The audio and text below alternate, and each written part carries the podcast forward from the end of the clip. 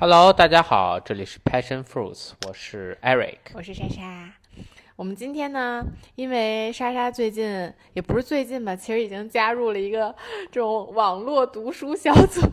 这听着就像邪教。对，但其实它，不是一邪教啊，就是其实是我们线下认识的一圈人，然后呢，大家就相约说，我们每周大家就是群里有一个人分享一本书。然后，所以大家也不用说我每周都读一本书这么 intense，对。然后，但是呢，我其实已经连续分享过两本书了。我一想，既然我都在这个群里分享过，我都做了挺认真的读书笔记，就水一水。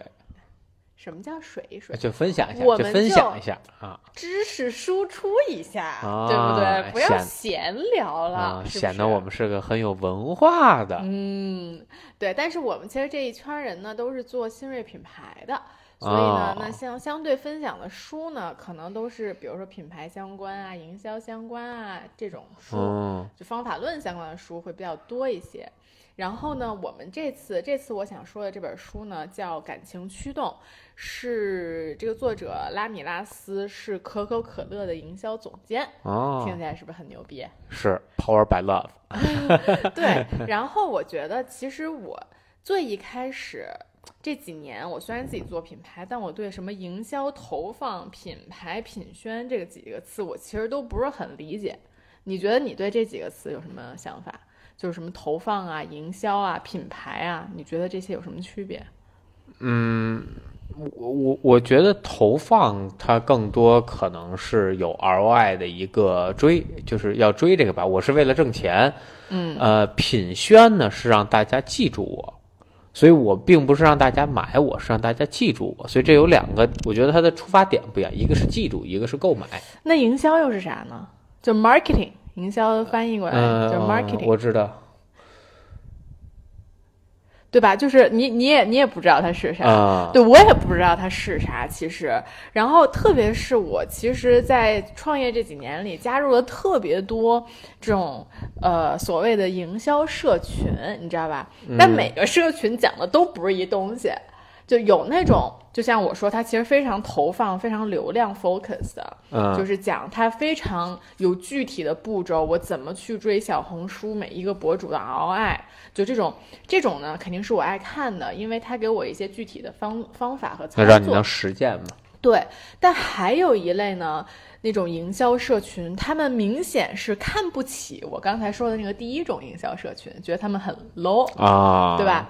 但与此同时呢，他们在分享的东西就特别的不切实际，就是都是什么这个什么，我几年前想到了一个什么样的广告创意，然后怎么怎么怎么样了，就都是这种，你知道吧？就是非常让我觉得。非常的对，非常的飘，而且就是只是在花钱，然后，然后也不知道有什么样的效果，而且就是，而而且仿佛他们在群里所聊的一切都是，呃，灵感一现的成果，你懂吧？就是完全没有任何方法论在，就所以就让我觉得加入那些社群，就有可能是运气。对，反正就让我加入，就觉得那个社群就很无聊，很没用嘛。就是我在这儿只能听你们吹牛逼，说白了，我也获取不了什么知识。但是我其实从这本书里呢，对营销有了一个挺不一样的见解。嗯，因为啊，我觉得，呃，虽然这整本书它叫情感驱动，它的整个主旨呢，肯定更多的是可口可乐在营销方面做的更多的都是情感方向的。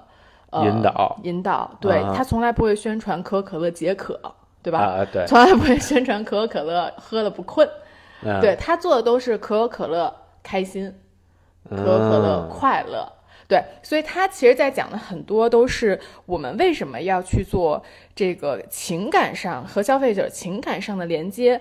但是我最佩服这本书的是，它的方法论非常的系统。就是按照这个作者自己说的话，是尽管传播啊和这个营销都是归属于情感大脑的，嗯哼，但是营销却是一种非常理性的活动，因为我们必须用自己的理性思维，才能从所有备选方案中挑出最优的组合。就说白了，那灵光一现只占所有呃营销的百分之一到百分之五。这个营销能不能真正很厉害、很好实施出来，并且有效果，占百分之九十五。然后他这本书百分就是在讲那百分之九十五。这是怎么啊？对等于他还是给你讲一方法对，因为他其实因为他原来是在宝洁公司做营销，啊，那然后难怪了。对，然后又 去了可口可乐做营销，所以他肯定很多这种组织会请他去讲课。所以他本来写这本书，他本来没想写一本书，然后他就是在飞机上回答各个学生的邮件的时候，就发现回答了几次之后，就能编出一本一百页的书了。啊，所以它就是一本方法论的书啊。我觉得这个就让我觉得这本书非常的有价值，让我真正知道了就是营销应该是怎么去做，而不是天天在那个社群里 听人吹牛啊，逼，对对对对，对吧？然后呃，我讲一个呃关于情感方向比较有趣的故事啊，就是呃。宝洁，他在一九八八年的时候是刚进宝洁，他会觉得宝洁公司和可口可乐公司在营销方面特别不一样。宝洁呢是一个非常注重理性宣传、理性营销的公司，就他会把他的产品做得更好，然后去宣传它的产品。但可口可乐就完全是一个非常感性的公司，所以就是这个可想而知，他们的那个内部也越来越也也非常的混乱。就宝洁的内部是非常干净的，一个人做一个事儿，就是它其实都是跟整个公司结构也很相关的。对对。但是呢，有一个案例我觉得很有意思，就是他在一九八八年在宝洁的时候，在一个洗涤剂的品牌，然后当时呢，根据宝白宝洁的整个品牌逻升级的逻辑吧。就是他们希望肯定得到更多的市场占有率，那他们的想法就是说我要做一个更好的产品，但是呢，他们当时的一个竞争对手就算叫 A，嗯，他们的做的呢就弱化了配方，多加多加了消泡剂，就让它那个泡泡没那么多，然后还多加了好多香精，就特别的奇怪。他当时就觉得他们一定是做错了，就是他们肯定傻逼，我们绝对做对了。但是可想而知，就是反正反正是这失败了呗。对，反正是失败了。然后他当时就想不明白我为什么失败了。然后后来他到了可口可乐之后，其实才想明白，就是不是他做的错了，是宝洁的那个营销就是思路整体其实就是错的。为什么呢？因为啊，我跟你说，这个是他其实在哪儿讲的这一章呢？他他其实不是在讲为什么要用情感。而不是用理性来营销。他在讲这一章的时候，在讲的是前期怎么做用户调查，这就是我说的，他其实每一步都给你讲的很细。就是你用户调查的时候，你应该问什么样的问题才能达到，才能有正确的答案？因为在他眼里，做一个营销之前的用户调查是非常重要的。但是呢，这个用户调查的答案，如果你用不好，就是他是。就是非天堂及地狱，你懂吧？就是你要不就是特好，要不你要是理解错了，这事儿就完蛋了。对啊，就这种感觉。那当时保洁呃问的是什么？他问的是你想要什么样的清洁剂？他的消费者调研里问的是这样的问题。那消费者的答案就是那就更好的呀，对吧？性能更好的。对，所以就那他们就达到拿到这个答案之后呢，那他们就做了他们做的事情。没有引导性，其实对，或者他没有站在消费者的角度去考虑这个事情，他是站在他自己的公司对，其实消费者也不知道自己需要什么，其实还是要给出一些方向或者引导。他又说他做了这么多年的用户调查。真的发现消费者说什么和自己心里想什么差太多了，叫好不叫座的多了去了。是，就是所以这个问对问题是非常非常重要的。那相对呢，A 这个公司，他问了三个问题，一个是你要花多久清理厨房，啊，一个是你对此有什么看法，第三个是你怎么知道你的厨房被清理的很干净。啊，对，然后呢，这个答案就是说啊，这个在这个市场上呢，这个女性平均一周清理六次厨房，就是很很频繁。啊。那他们呢，就是希望这个产品温和一点呗，因为温和一个是对他们好，嗯，那另外一个呢，就是如果他他的他那种清洗剂好像就是如果它不温和的话，它就泡泡特别多，然后这个人就要用反复的冲把那个泡泡给冲掉，所以就是它温和一点，他会觉得呃费就是没有那么费他的时间。嗯，那他们怎么知道这个厨房被清理干净了呢？就是闻到味儿当厨房闻起来很清新的时候。啊，对，所以其实你看这个 A 这个品牌，它的它做的所有的改良都是根据消费者的这些问题来做的。啊机制哇，对，而且呢，与此同时，我觉得他们也是就是赶上了那一九八八几年嘛，也是赶上了欧美那边女权的一个风潮吧。嗯，然后与此同时，他们还配合了就是一群女性在跳跳舞，然后一边就是很欢快的说什么很很简单的就把家里打扫干净了。然后又配合了一些这种女，就是解放女性的这种宣传，啊，所以他就真的会让这个这些人很升爱对，啊。很爱上这个品牌啊，所以他们的市场占有率就一下就上去了，就嗯比这个可可呃比这个宝洁就不知道多了多少。这个是他刚刚在宝洁就是做的一件比较错的事情吧，就我觉得这个还挺有趣的。但是他也说了，最近几年宝洁的整个营销思路也在改，也在往对吧感性对，就什么奥运妈妈用的卫生巾啊，啊，就这些点，啊其实他都在戳人更感性的一些点。对人嘛，他毕竟还是个感性的东西，就像意大利给你就是这些广告也好啊，或者意大利卖的这东西也好啊，其实它的产品，你说好，它总有各种各样的瑕疵，嗯，但是它那个广告吧，就就总给你一种梦境一样，就让你好像深陷其中。哎，对，我觉得意大利人确实做这方面做得很好，也不知道为什么。但是当时菲亚特他要啊出一款比那个菲亚特五百 C 更大一号的车，嗯你知道他那广告是什么吗？就是这广告在中国禁播的，因为不太不太不太那什么啊。嗯然后他是当时一个老太太早上看了老头儿一眼，老头儿一激动，然后去拿他的小药罐儿，然后他那小药罐儿一拔，那药掉出去了，从窗户掉下去，砸到一个菲亚特身上，菲亚特嘣变大了，哦，有我快笑死了啊！这他就给你这种哎，就是这种这这种感觉。哦，然后菲亚特好可啊爱了，然后这个然后就是那个车开到哪儿，所有所有人都回头看他，啊，哇，就那种，啊，这广告真是太可爱了。就就是就总会就意大利总会给你这种感觉。嗯，你说为什么呢？是因为意大利人他就是赋予这种想象吗？还是怎么样？可能从小艺艺术的熏陶太多了，那遍地都是熏陶，所以导致他们特别感性吧，我觉得。啊、有可能。呃包括法国，其实很多就是法国的广告也非常非常有意思。嗯相比于美国啊和中国的广告，我觉得他们的广告做的就有趣多了。嗯呃，包括奥迪，对对对其实，就包括奥迪的广告都特别的意境。耐克的耐克广告有的呃耐克对对对，耐克、嗯。那当年的耐克广告做的好，现在的广告挺一般。嗯，是，嗯。嗯，那个我在他就所以他其实这个作者啊，他里面反复的理论就是很高效营销总是选择与感性的大脑对话。他当时特别搞笑的是，因为他其实不是一开始就去可口可乐做做那个总监的嘛，他肯定是各个市场转悠，对吧？然后最后才做到那儿。然后他当时新到了一个市场之后，他是要重新组建这个营销团队。然后他组建完了之后呢，他就想他怎么让大家去理解这个营销理性和感性的这个部分。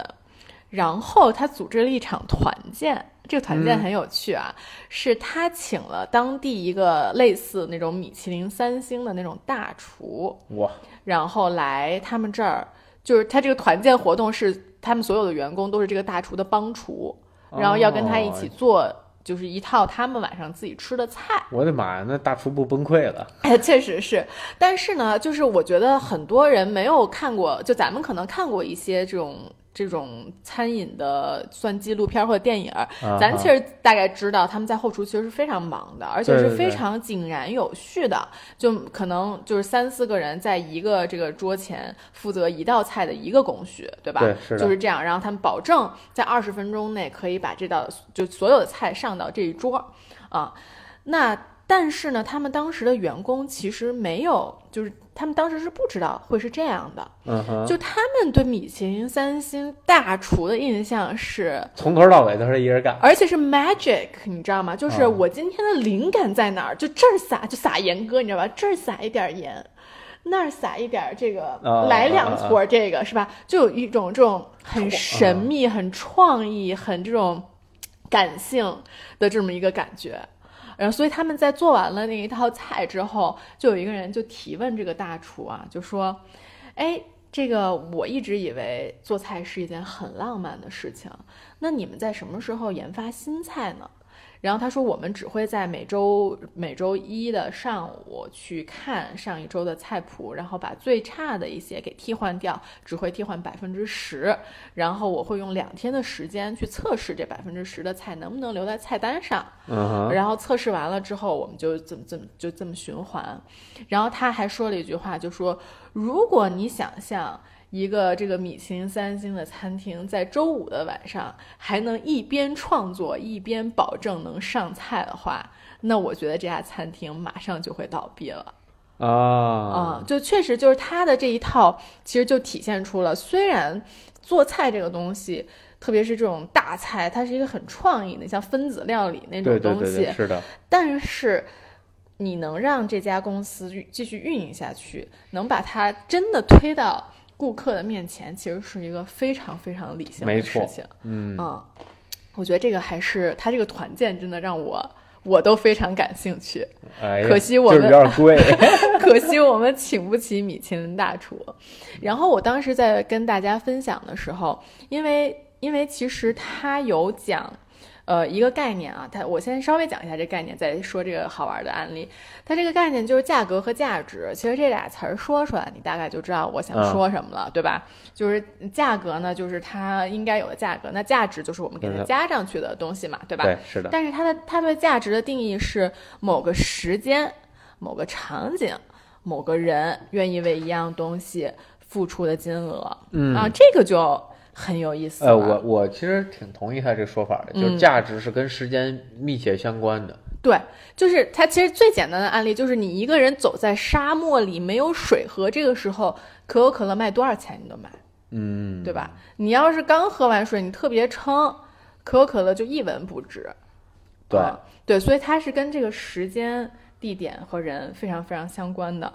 然后呢，我觉得他就就这个这个，我觉得其实大家都能理解，但是我觉得他更进一步的说了一个很有趣的点，就是说，其实我们应该用不同的包装尺寸配合不同的场合去利润最大化。千人千面嘛，这不是最早的千人千面吗？对，差不多就是这个意思。但这就是我特别喜欢这个作者的点啊，就是他讲的都是这些很实在的东西，就是你怎么做到利润最大化。因为比如说我一个可口可乐，假设我十块钱，那我如果所有都是这个样子的话，那有些人会觉得它太低端了，有些人会觉得它太贵了，对吧？那我就不能覆盖到大部分的用户，或者就是我就他们就够着呗，反正价值不符。但是我可以通过不同的包装来做，比如说他们最贵的好像是一个绿皮儿的玻璃皮儿的什么啊，呃那个复古版啊、啊，对对对，纪念版吧。啊那最便宜的肯定是那个超市卖那个大桶嘛。啊对？吧？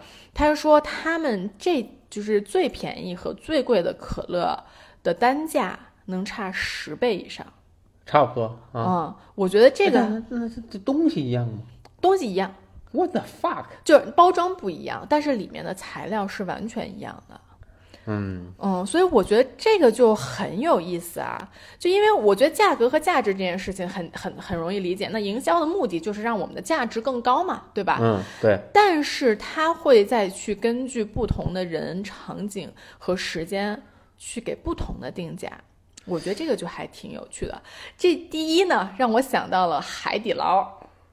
你记不记得啊海底捞的 CTO 跟我们说过，他们每一个地方的价格都是不价对对对，一样的。是的，是的，这个是这个我能理解。嗯一方面就是每一它不是每一家进菜是从同一个地方进的，嗯，而且就是呃租金啊、人员呀、其实这些成本也都是不一样，它肯定是根据单店去核算成本的，这个我完全理解。哎，我觉得不一定是光是成本，我在想他们是不是就在参考可口可乐的这个东西？这绝对有，只是我没嗯好意思说啊哦，真的吗？啊，这肯定有。啊 对，然后不不光是可口可乐啊，他说其实很多企业都在运用这个方法，比如说酒，嗯酒它其实就是年份，说白了，啊是，而且这个年份和年份真的差多少吗？它其实无论是你改变包装啊、改变尺寸啊、改变年份啊，它就是给你大脑里一个稍微理性一点的信号，哎让你理解。对，但我特别想说，这个就是这种玻璃瓶的可乐，它就是比塑料瓶的好喝，气儿足，是它？更有刚出来的那个感觉，这对我觉得他而且他打的压力绝对不一样。嗯，我同意。我觉得他可能确实会做一些不同的处理，但是我觉得也有一定程度上是他把这个东西抬得更高了。就是我相信啊，如果他们去做营销的话，不同的包装做的营销肯定是不一样的。他就是想给你不同的感觉。啊、就就我觉得很多东西其实就很微妙，比如说 Lululemon 的裤子吧，你说它真的比别的好穿那么多吗？我觉得好像也没有吧，嗯，就就就很微妙吧。总之，他也在说，就产品上的差别都很微妙，所以你只能通过情感。他一直在说，他为什么在说用情感呢？他说，你一定要让这个这个人爱上你，就是爱情的感觉，只有爱情的感觉，它才会让你义无反顾。独一无二。真的，我我觉得他这点，真，他这点说的真的特别好。因为啊，就他在说价值的时候，也在讲这件事儿。他说大家怎么去算这个东西值不值？你想，你平时在生活中你怎么算这个东西值不值？那你无无非就是竞争比较代替，对吧？我跟这个嗯牌子比，对吧？我和那个牌子比，我看看这个这个毫升数，反正就比来比去。但是只有爱情是不会比较的，嗯，对吧？就是他他所谓的这个爱情，是让这个品牌在你心中成了垄断地位。就是我只有这个品牌和其他其他的可以互相比较，但这个品牌不能跟其他人比较。嗯，也是。哎，但可乐这一单项里，其实除了它跟百事，没有其他对手对，但是你要放碳酸大的碳酸饮料，那就比较多了。啊。对但是你想象一下，我觉得你对车的喜爱，你有没有某一个车的品牌，就是这种爱情的感觉呢？不好说，就是你没拥有过。保时捷，保时捷确实算是一个比较，保时捷跟法拉利吧，可能是对我影响最大的两个品牌。就你不会拿他们跟别的比较吗？就是呃，我觉得保时捷可能还咱没拥有过哈，嗯不好说。但我会在现在哈，我会看来就是这两个品牌是很难被替换。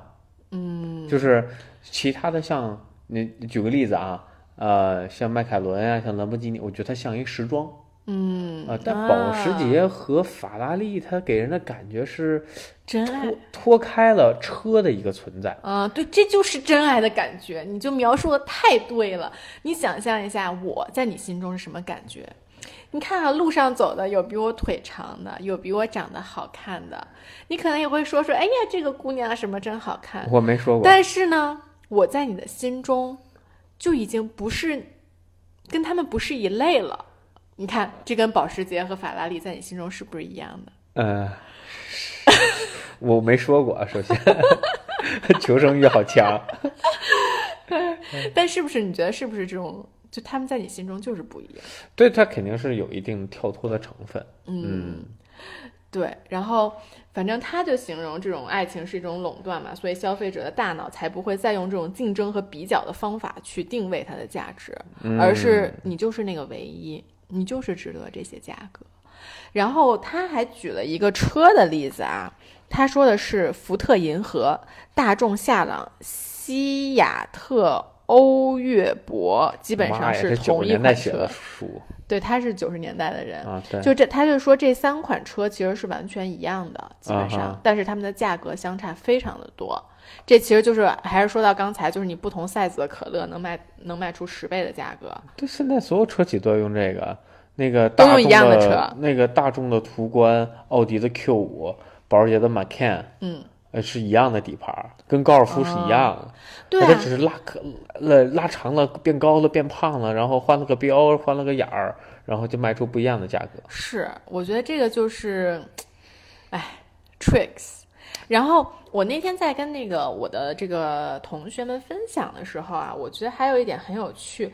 我当时就是也念了一小段，这一段就是说，就也跟刚才我说那种爱情的感觉是很像的，就是人们喜爱某些牌品牌的时候，其实就会原谅它这个存在的问题。嗯那比如说那个红红底儿那个钉儿鞋，Christine Lu Lu Christine Louboutin，我不会念，就是它是一个穿起来很难受的一个高跟鞋，红底儿的那个。嗯，然后保时捷的噪音和偏硬的悬架，劳力士又重又不准的手表，哎哎，就是其实我在我在读这句的时候，我那个同有一个同学就说说他觉得不光是消费者会不在乎这些所谓的缺点，而是消费者会爱上这些缺哎，点，你说太对了。对吧？啊你觉得这是为什么呢？就是我一直认为，所有的缺陷才是最吸引这一个，就才是最吸引用户的。嗯，就没有人因为优点喜欢，特别能记住一个一个产品，而它永远是会被一个缺点所记住。你就举个例子，你说 Vespa，你说它怎么好？就好看呗。除了好看呢，好看的车多了，嗯，那就是它总有一些小的性格，对吧？它那个时时不常的那个 check engine light 就亮了。啊啊，时不时的油表空了，你不知道嗯啊，他会给你闹一些小情绪，但也是因为这样，就让这个车的感觉它不太一样。所以你觉得是因为你买了这个东西之后，你和他之间的这种 reaction 会让他觉得很特别呢？还是说，因为因为我觉得你相对是一个有个性的人，嗯哼，那你肯定是希望买一个有个性的东西，因为这符合你的价值观，对啊，然后这也能就是向别人说明你是一个有个性的人。对吧？其实大家在购买一个品牌的时候，多少其实是一个是对自己价值观的肯定，另外一个也是宣扬自己的这种价值观嘛。嗯，对，你觉得是不是这些人他都会觉得，呃，这是一个就，但但其实你你也不能说啊，我觉得爱上劳力士的人应该也都不是觉得他不会爱上它又重又不准吧？你觉得爱上劳力士的人是为什么？第一它叫劳力士，第二它值钱，啊，它值钱，这个简直太对了，对吧？根本买不着。对啊，它值钱，嗯，然后它有社很强的社交属性。哇，你买到劳力士了，你买到 Daytona 了，对吧？嗯，嗯，我觉得这可能是表这一类更多的属性吧。对。那保时捷呢？你觉得它又硬又又又不舒适的悬架？呃，的噪音我觉我我从来没认为保时捷不舒适，我认为最舒适的选择是保时捷，就是这这个每个人定义不一样啊，所以但就其实你觉得，如果太软的悬架反而是让你没有反馈感的。对对对，这我会觉得它呃，就我会觉得现在的保时捷跟十年前的保时捷相比，已经越来越丢失掉它自己了嗯，啊、就没有像保时捷之前那么多五十年的那种坚持。是我我同意，我觉得这个也是我刚才也想说，我说因为现在很多那些不懂车的小姑娘啊，买保时捷，其实她买了之后，她就会嫌弃这些缺点，你知道吧？嗯？就说我这车特颠，哎啊，当车特吵，我一个大学同学，他好朋友，嗯。呃，他妈买了辆四五八，他爸给他妈买了辆法拉利四五八，他妈嗯。开着去买菜，说这车搁东西不太行，有点吵，对呀、对吧？我觉得这真的是我，我觉得就是因为这样的人越来越多了。怎么说呢？就是有钱，但是其实对这个品牌并不欣赏。他买这个品牌只是因为这个品牌能从金钱上证明他的价值观哎，这的人越来越多了。这个就是呃社交上的一些价值，对，啊是这样的人越来越多了，导致就是比如说像保时捷这种车厂，它就没有办法，它就必须要更加迎合这些人的需求。哎，太对了，嗯所以就是产品，就就反正我认为现在的产品跟之前的产品比，呃，大部分的产品都在走下坡路，都没有再坚持过自己。保时捷和法拉利这么多年以来已经坚持的很不错，很多品牌就直接向金钱低头了。嗯啊，那保时捷也低了，也低了好多年的头。嗯，然后凯宴，呃，对，凯宴，哇，那凯宴被骂的，那简直就是一个韭菜啊！嗯凯宴，然后尝到甜头，做了 Panamera，然后又做了 Macan，看，然后这三个产品去养911这一个品牌，嗯，养到现在也养不住，保时捷又想再往外吃。你知道当时我在跟你在一起之前，我其实还没有那么懂车，但是我不是有一个这个有就有一 family friend 是一个车迷嘛，就家里是又有法拉利，又有那个保时捷，好多的。嗯然后我当时就跟他说，我说啊，我有一个好朋友买了辆保时捷，就因为我不懂嘛，嗯，我就跟他说，他说哦，他买了保时捷什么？我说买了马马看，然后他说哦，保时捷的 SUV 啊，那不算保时捷。啊，对啊，对，我觉得就是喜欢车的人可能就是都有这种想法。啊，对，那肯定啊，就是从产品上来说是这样的嘛，啊嗯，就是现在东西其实越来越同质化，那就越来越缺乏这个还是大家还是大家越太有钱了，现在我觉得就这个是一点吧，导致了我刚刚说的哪些问题。也是，嗯。嗯。然后呢，呃，我再说一个他书里的点，呃，就我我有说嘛，他不是列出了好多什么我该怎么问问题，然后我该怎么去做营销，然后它中间还有一个点呢，就是说，呃，其实呃，让这个大家爱上你品牌的三大策略是很重要的，一个就是纳新，一个是增频，一个是留客。这个就也是非常理性的三个点嘛，对吧？然后他当时那一张就是反复对比了几个品牌，比如说有的品牌是纳新更强，另外一个品牌是留留存更强，就这种，然后发展十年以后会是什么样的情况？然后当时我在上一节课的时候，我我回来也跟你说过，就那个老师就说说可口可乐的目标人群是十八岁的人，我我不是跟你说吗？啊你也觉得很不可思议，对吧？我当时也觉得很不可思议，我说为什么可能是十八岁的人呢？然后我读完了这本书，我就懂了。就是因为你第一，你纳新是所有这三个策略里面最重要的，且纳新，只要你不是卖那种保健品，就是到这个老年人才、才突发猛进的这种品类啊，你越早获得这个客户，你说白了，他这一辈子能花在你身上的钱就越多。啊，就就是就对，就说白了，就是你纳一个四十岁的人和纳一个十八岁的人，LTV 是吧？对他都活不了那么长，而且就是一般情况下，一般的消费品它都会根据你的年龄的上涨而下降，你的购买频次、你的嗯客单价都会下降。对，所以你就越早获得这个用户，它其实就是越值的。哦，你这么说，我现在懂了好多大厂的操作了。你懂得什么大厂？就是现在各种奢侈品都在出低端线，对，这个就是一个点，就是你看所有那些大家看起来就觉得啊好老的品牌，就是他们没有积极的纳新，嗯，他们就会变得很老。它其中就讲到了 GUCCI 这个品牌，GUCCI 这个品牌在这一任还是不知道上一任，反正在它年轻化之前，只有六十岁的阿姨穿了，嗯，就他没有新客户了。我一直以为他们是突然打黑人一下打火了，反正他当时只有六十岁的老阿姨穿，感觉再过十年他就没有用户了？就感觉大家已经完全买不动东西了。然后他换了一个 CEO，换了呃 CEO 换了设计师，然后一下才把这个年轻化给搞起来嘛，对吧？所以就很多品牌，包括这个作者，他当时。就是他写书第一句话就说，他当时小时候，他是一个西班牙人，他小时候就特别想让，特别想买一条李维斯的牛仔裤，哦，就觉得那简直太潮了。就他朋友去美国玩儿，他就把钱给他托他，给他带回来一条。结果到他去美国的时候，李维斯这个品牌都快不存在了，就现在都已经老的不能再老了。对这个品牌，对，就是因为他没有在做任何年轻人的纳新，这个是一个品牌特别就是特别特别严重的错误吧，算是。我觉得其实也是挺神奇的。你想，可口可乐做了这么多年，它一直都能拿到这么好的顾客，这么新的顾客，对他就是一直都在尝试纳新。嗯嗯不过就是我觉得也是年轻人更需要这样的快乐，就是嗯当你四五十了，可能你对快乐的理解跟是这个不是一个汽水能带给你的了。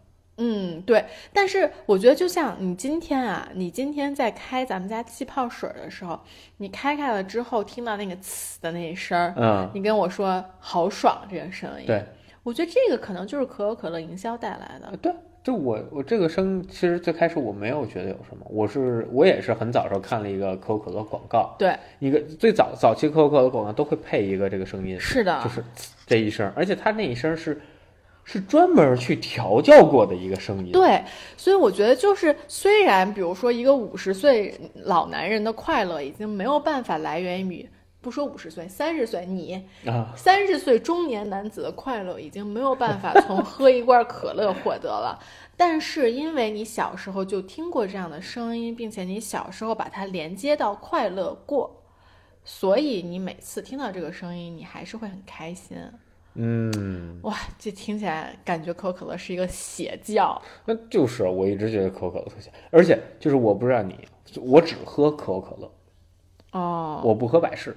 哦，就是虽然就是小时候也曾经呃喝了一阵儿时间百事，因为它有那个世界杯的那个那个瓶盖啊，但是就从产品上来说，我更喜欢可口可乐，而且我一直就是特别逗，在美国的时候，你要点餐时，他会问你 Coke 或 Pepsi，嗯，如果你点 Coke，他给你拿 Pepsi 上来，就是这个你你就你就可以你就你就可以去找他们老板了啊啊，就这个在就其实在美国是非常站队的一件事儿。啊，对，确实是。然后其实这个作者中间还写过一小段，就是说他们尽量把可口可乐的口感做的不那么突出。就反正就就说白了，就这产品没那么突出，它突出的就是给你的感觉。呃，对，呃，特呃，你我你可以，你下次你可以对比喝一下，你喝完 Pepsi 之后，你牙会更涩，而且它会更啊甜对，Pepsi 会更甜。啊，可口可乐气儿会更足嗯啊，然后就确实更，嗯，就是更更柔顺一点吧。嗯，是。然后我最后还有一个特别有意思的小，算是 fun facts 或者跟管理相关的一个小点啊。它这样，它是呃，他就是在讲他怎么自己做他自己的这个组织管理的时候，讲了这么一个小的分享，就是这个问题是哪一类人是绝对不能要的。然后呢，你想象一下一幅图啊，啊，这个横轴是这个人的积极性，就是他嗯干活的积极性，然后纵轴是这个人的智力水平。嗯那在右上角呢，就是又聪明又积极的，对吧？那在左下角就是又笨又不积极的。你觉得哪一类人是最不能要的？一个团队里面，嗯又笨又积极的，哇，你好聪明啊！我我问我的同学，没有一个人答对，哦包括我的第一反应都是就是又又笨又不积极的不那种人，你就他不用干活，啊。所以他不会出错，对对对但这，样的话，他会出一些很很可怕的错误。是你说的特别对，就是这样，就是，呃，那就是又聪明又积极的，咱就不说了，这肯啊，定是好好人。对，然后呢，你积极性不高，但是很聪明的这类人，其实他可以用方法，比如说奖金，嗯比如说一些这种激励的方法，其实可以让他变得更积极。然后，这个就像你说的，这个不积极但又笨的这个人，反正他没啥负面影响，你就让他在那儿待着，他也啊，你这公司对你这公司也死不了。但是这个又积极又笨的人，就是天天给你捅娄子，这就很要命。嗯对，就是天天你得让人给他擦屁股，对 太可怕了。对对对对对，是，我觉得这块儿也是这个，我我觉得还挺有帮助的一个点。嗯，嗯，差不多，我就分享一些这些比较好玩的故事吧，不说一些硬道理了。总之，这本书呢，我还是挺推荐大家去看看的，而且读的也很快，就他讲的都是一些好玩的小故事，然后中间一些什么表格，还有表格呢。是吧？啊，你也可以就跳过这这特别美国这种书就，啊，对，但他是个西班牙人，就是但我说整啊个这个写书的方式就特别像美国，哎，给你一个例子啊，然后后边给你一些啊对对证据啊，然后啊，我其实再说一句，因为他不是说这个感性的部分其实还是有占比的嘛，啊所以它中间其实是有一个小小小的部分在讲这个感感性的部分，就是他觉得每个呃公司的营销部门肯定是要有一个洞，它叫洞见库。洞，我觉得这个洞见翻译的可能比较的生硬，我也不知道英文应该是什么，但反正就是你要有一个这个长期的一个 ideas。但是他就说，所有的好的营销的洞见，从来都不是从会上想出来的。嗯，就是他说没有一一个好的营销策略是他们在开会的时候想出来。一般都洗澡想出来他他说他一般都是在跟别人聊天的时候想出来的，啊。所以他就很喜欢到处走一走。就比如说他那个绿色的那个可口可乐瓶的那个，他当时是去了。我忘了是哪儿的，反正一个很老的他们的瓶装工厂，然后跟跟当时的一个老的呃 engineer 跟一个老工程师聊天儿，然后那个老工程师就带他参观他的办公室，然后从抽屉里拿出来了一个，说：“哎，这是我当年第一就是做第一批可口可乐的罐子。”啊，然后他当时一下这个 idea 就有了，啊。就是所以他所有的好的 idea 其实都是比如说跟这个这就其他不跟这个行业不相关的人聊聊天儿啊，或者去工厂转一转呀、就都是这么来的。我家好像还有一瓶珍藏的可口可乐，哦，就是就我觉得可口可乐特我特别喜欢的是，它每年都会为学校会出你的那个纪念版哦啊我就买了一瓶。就为你们学校出的是吧？对，然后我带回来，二零一二零一六嘛，毕业的哦，还是你们大校，我们好像就没有。不不，他没有写迈阿密，哦呃，我们学校还不足以让他写这个哦啊，但他会写二零一六 class class of 二零一六，哦，然后我就买了一罐。cute。就我我不知道是学校等他们定，或者说就是这，因为这个事情在美国其实是是一个挺大的一个传统，嗯所以他们可能会有做。嗯，然后其实我觉得很多人会反驳说说哦，可口可乐是一个普适性很强的产品，所以它可以这么做，无论是它从这个对定不同的价格针对不同的人啊，还是说它做这种情感的营销啊，其实它都更有优势，因为它这个产品太普适了。说白了，你从十八岁到六十岁的人都能喝。嗯但是其实我觉得它的这个。它的这个这个案例，它的这个整体的这个思路，其实是非常，我觉得是每个品牌都可以 copy 的。那当然，我觉得，比如说我们做护肤品，我不可能让十八到二十五岁所有的女生都爱上我这个品牌，并且觉得这就是爱情，其他的护肤品都不是爱情，对吧？我觉得这肯定是不可能的。不，我觉得它要分，就是呃，可口可乐之所以这么大，是因为它没有任何功能性。嗯你就比举个例子，Gatorade 它不会这么做，，Gainery 是什么？加德乐哦哦哦哦哦，他不会，他不会这样去做。嗯你不用说，我喝这个，我操，我的 feeling 就是呃、fall in love，对吧？他不是这样。但我也不同意啊，同意且不同意。就是我觉得不能说一个品牌它有功效了之后，它就不能做品牌了，它就不能做情感的连接了。嗯，对，但我就说，就是他做的情感连接会不是这样子的，因为呃，还是有很大一部分人去购买它是为了获得功能上的一个。对对对，那我同意。那但是那他要去进我，我其实跟你是一个意思，就是说我没有办法让十八岁到二十五岁的人都爱上我的品牌，不爱别的品牌。但是我可以挑其中一小部分人，比如说十八到二十五岁所有冲浪的女孩。嗯，都爱上我这个产品，因为我就是跟别人不一样啊，嗯对吧？我就是在这种椰子的味道，我就是这种海边晒后的修复，我就是跟大家不一样，嗯就是很符合你。想到了，所以你说你让我想到了 Red Bull。对，Red Bull 是一个很好的案例。其实包括加德乐，加德乐跟谁比？他就跟他同类的品牌饮料比。如果他想胜过他们在，在同类大家喝这个什么宝矿力水特是不是？还有那 Electra X，其实他们是类似的，对吧？嗯都是电解质啊、糖分、脉动啊，对吧？这类东西。对，那他只需要在喝这一类饮料的人里面，挑出一个更小众的群体，让他们爱上你，让他们觉得我只喝加德士，因为我对他是真爱。加德乐加德乐，啊，对红牛肯定也是很厉害的品牌。对，但我想的是说红牛就是让人爱上这个品牌，但其实你并不会，就我不会为它功效买单，但我会为它的广告买单。嗯，而且我觉得就是，呃，说实话，咱们也很少很少喝红牛，但是我相信啊，这个极限运动圈的人，他们还是会喝的。呃，我知道喝红牛的都是卡车司机，码农加班的，嗯，然后要不然就是那种免呃去健身房的。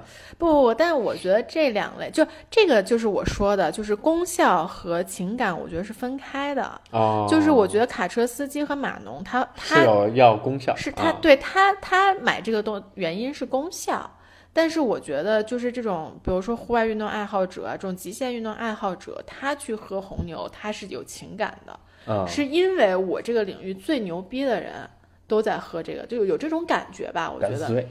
对，就就是我觉得我我觉得可能是这个有这个方面的差异。这个其实就像有一个叫马斯洛金字塔，是不是叫马斯洛金字塔？啊，就是反正最下层是需求，就是功效嘛，就是我肯定不能流失最大众的用户，我用功效去去有这帮用户就 OK 了。那你越往上就是越情感方向的东西，那只有在最上面的这层人才是你最核心的用户嘛，嗯嗯，就大概是这么一个意思。，OK，酷，OK，对，这本书还是很好看的啊。我们今天就分享到这儿，好的，然后欢迎大家到各个平台去关注我们两个。呃，Eric 叫楼长 Eric，我叫莎莎 Plus P L U S S，呃，什么微博、小红书、嗯对，微博、小红书、抖音。站，嗯对，抖音我好像已经很久没有更新了。对，然后也欢迎大家给我们的播客，嗯，点赞留言。嗯，我们播客会在小宇宙、汽水儿和喜马啊三个平台同时发布。嗯，OK，那我们今天就这样，我们下期再见。拜拜。